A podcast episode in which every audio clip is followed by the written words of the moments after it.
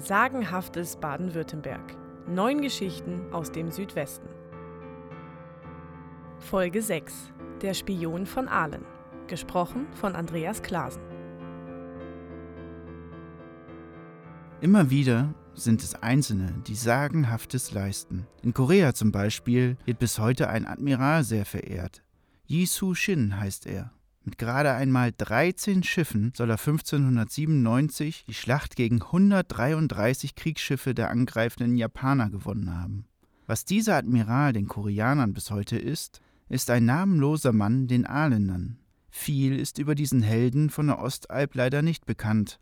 Ein Bildnis von ihm ist vom Aalener Marktplatz aus am alten Rathausturm zu sehen. Er trug demnach einen Bart und rauchte gerne Pfeife.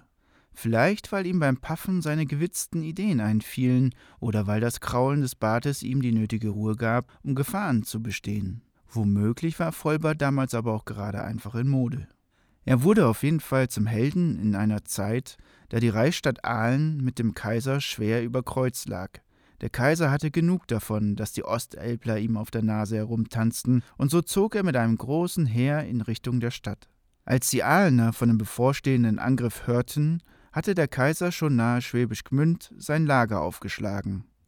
Die Stadtoberen Ahlens versammelten sich sofort und berieten, was sie denn jetzt tun sollten. Alle redeten wild durcheinander.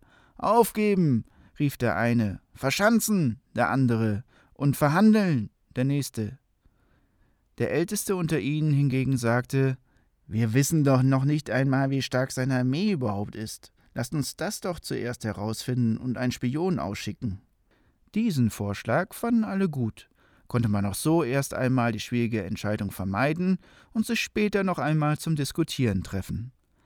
Der Älteste ging raus auf den Marktplatz und fragte: Wer ist denn der Schlauste unter euch und traut sich, zur Rettung der Stadt die Kaiserlichen auszuspionieren? Da zeigten alle auf den Mann mit Bart und Pfeife, und der sagte: Klar mache ich das. Den Kaiser, den besuche ich gern. Die Stadtoberen wollten ihn zur Tarnung in eine kaiserliche Uniform stecken, aber der Spion zog nur seelenruhig an seiner Pfeife, kraulte seinen Bart, schmunzelte und sagte dann: Lasst mal, ich hab da so eine Idee. Gemächlichen Schrittes ging er dem Heer entgegen. Die Wachen griffen ihn sofort auf und brachten ihn zum Kaiser. Was willst du hier, Fremder? fragte der Kaiser Ach, ich wollte nur schauen, wie viele Soldaten und Kanonen ihr so mitbringt, um unsere schöne Stadt zu erobern. Wissen Sie, Herr Kaiser, ich bin nämlich der Spion von Aalen. du bist wahrlich ein ungewöhnlicher Spion, Kamerad, sagte der Kaiser. Aber so viel Mut soll belohnt werden. Komm, ich selbst werde dich durchs Lager führen.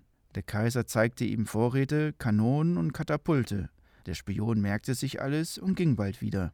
Der Kaiser aber ließ von seinem Angriffsplan ab, weil er meinte, eine Stadt mit solch cleveren und mutigen Bürgern solle verschont werden. Der Spion wurde natürlich in der Stadt gefeiert, und aus Dankbarkeit verewigten die Ahlener sein Konterfei am alten Rathausturm.